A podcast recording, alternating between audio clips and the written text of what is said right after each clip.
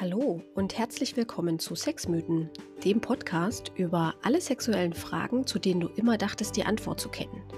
Wie sich aber herausstellen wird, ist das gar nicht immer unbedingt der Fall. Von und mit Psychologin und Sexualwissenschaftlerin Dr. Jane Hergert. Heute in der zweiten Episode des Podcasts Sexmythen suchen wir direkt den Kampf mit einem ganz, ganz fetten Mythos, der wirklich dringend entkräftet werden muss. Und zwar geht es heute um den Mythos Jungfernhäutchen. Das Wichtigste direkt zu Beginn. Die Idee, dass der Scheideneingang durch irgendeine so Membran vollständig verschlossen ist, die beim ersten penetrativen Geschlechtsverkehr durchstoßen werden muss, ist Quatsch.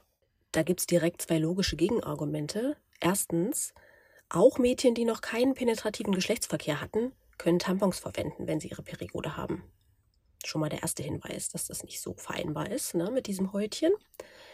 Und das Zweite, noch viel wichtigere ist, dass das Menstruationsblut ja auch irgendwo rausfließen können muss. Ne? Stattdessen handelt es sich beim Hymen, das ist der medizinische Fachbegriff für das Jungfernhäutchen, um einen weichen, elastischen Gewebesaum, der den Scheideneingang umrandet. Der kann glatt sein, gefurcht, ausgefranst oder gerippt. Bei manchen ist er sehr flexibel und bei anderen wiederum straffer. Das kann aussehen wie ein Ring oder wie ein Sieb oder wie ein Halbmond oder wie so ein Scrunchy, solche Haargummis mit ganz viel Stoff, wenn man sich einen Pferdeschwanz bindet. Kennt ihr vielleicht. Top-Tipp, falls du eine Vulva hast, schnapp dir einfach mal einen Spiegel und halt ihn dir zwischen die Beine. Du solltest das Hymen sehen können. Was man aber auch der Ordnung halber dazu sagen muss, es gibt tatsächlich seltene Fälle, wo das Hymen wirklich den Scheideneingang verschließt. Ist das der Fall, wird das mit einem kleinen gynäkologischen Eingriff geöffnet. Es gibt eine schöne oder eben nicht mehr so schöne, warum nicht mehr so schön, sage ich euch gleich, Alternativbezeichnung, die mitunter vorgeschlagen wird. Und zwar ist das der Name vaginale Corona oder Scheidekranz. Das ist der Vorstoß, der kam 2010 aus Schweden von der Schwedischen Vereinigung für aufgeklärte Sexualerziehung. Noch hat sich der Begriff Corona, vaginale Corona, nicht durchgesetzt und auch derzeit hat er, wie wir alle wissen, starke Konkurrenz durch dieses hässliche Virus, das die ganze Welt nach wie vor in Atem hält.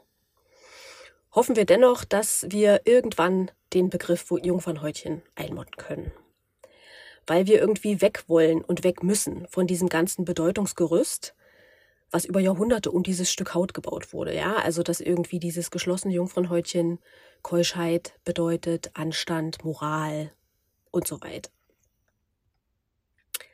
Das Problem ist nun, dass dieser Mythos eben ungute Folgen haben kann und hat.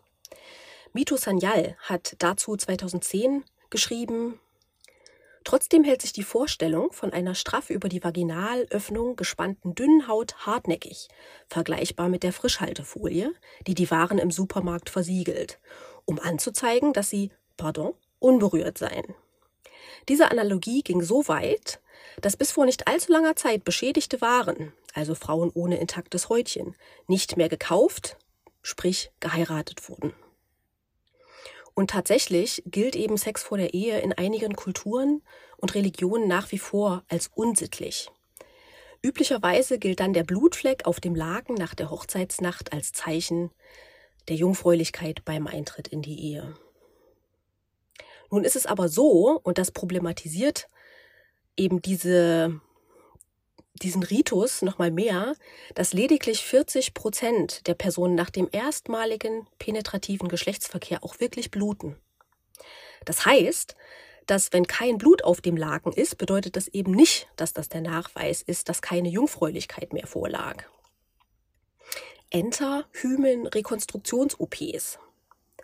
Die Bezeichnung Rekonstruktion ist ja auch schon mal irgendwie falsch, weil es auch bei jungfräulichen Personen ein Gewebesaum um den Scheideneingang ist, der nicht rekonstruiert werden muss. Um sicherzugehen, dass beim ersten Sex bzw. in der ersten Nacht in der Ehe auch Blut zu sehen ist, bieten manche ästhetischen Chirurgiepraxen eben sogenannte Hymenrekonstruktions-OPs an, bei denen das Hymen enger genäht wird. Wie läuft das ab? Das dauert 30 bis 60 Minuten unter örtlicher Betäubung. Da werden selbst auflösende Fäden genäht. Die müssen auch nicht gezogen werden, sondern die lösen sich eben selber auf. Und sollte nicht genug Gewebe am Scheideneingang vorhanden sein, dann kann Gewebe aus der hinteren Vaginalwand verwendet werden. Achtung, jetzt wird es nochmal hart. Der Kostenpunkt liegt zwischen 150 und 4000 Euro. Das zeigt schon eine krass willkürliche Preisgestaltung und eben eine Ausnutzung der Sorgen und damit wirklich ethisch fragwürdig. Balance, das ist ein Familienplanungszentrum in Berlin äh, und die Pro Familia berechnen beispielsweise 200 Euro. Das machen die aber auch nur nach ausführlicher Beratung und das Ziel dieser Beratung ist immer, die OP zu vermeiden. Übrigens ist auch so eine Hymenrekonstruktions-OP kein Garant, dass es Blut beim ersten GV bzw. beim GV nach dieser OP gibt. Alternativen, die in Beratungen angeboten werden, die geprüft werden quasi von den Personen, die sich mit dem Gedanken tragen, so eine OP machen zu lassen, ist eben beispielsweise, dass sie sich in den Finger pieksen und ein paar Tropfen Blut aufs Laken tropfen lassen. Dann würde eben die Beratungsstelle so eine Lanzette zur Selbstverletzung mitgeben. Es gibt auch den Weg, dass sich die Jungfräulichkeit mit ärztlichem Attest bescheinigt werden lassen kann. Oder es wird geraten, den Beckenboden fest anzuspannen, um ein Gefühl von Enge zu verstärken. Was es auch noch gibt, das muss aber wirklich sehr gut getimt sein, wäre eben terminlich abgestimmt orale Kontrazeptive, also die Pille, absetzen und dann eine Abbruchblutung herbeiführen. Was es wohl auch noch gibt, aber die, dieses Balance-Familienzentrum äh, hat äh, oder Familienplanungszentrum hat damit jetzt noch keine Erfahrung, ist ein künstliches Jungfernhäutchen mit Echtblutimitat zu verwenden, das sich wie ein Tampon in die Vagina schieben lässt. Dazu habe ich jetzt auch nichts weiter gefunden, aber das geistert also auch als Option durchs Internet. Podcast-Shoutout heute, da habe ich direkt zwei Empfehlungen für euch. Erstens Sexologisch. Das ist der Podcast von Magdalena Heinzel. Sie ist Sexual-, Trauma- und Theaterpädagogin. Und in der 13. Folge des Podcasts dreht sich auch die ganze Folge um dieses Thema mit dem Titel Das Jungfernhäutchen gibt es nicht. So. Auch der 1Live-Podcast Fuck Forward hat eine Folge zum Mythos Jungfrauenhäutchen. Wenn euch das interessiert, in den Show Notes findet ihr die Links zu diesen beiden Podcasts. Und was machen wir jetzt damit? Also ich denke, es hilft auf jeden Fall schon mal, dass wir uns alle darüber klar werden, dass dieser Begriff Jungfernhäutchen dringend einzumotten ist. Ja, den sollten wir einfach nicht mehr verwenden. Und wenn wir darauf angesprochen werden, warum wir nicht mehr Jungfernhäutchen sagen, dann wäre das doch eine gute Gelegenheit, das, was ich euch hier gerade erzählt habe, mal so nebenbei einfließen zu lassen. Knowledge is power. Wissen ist Macht.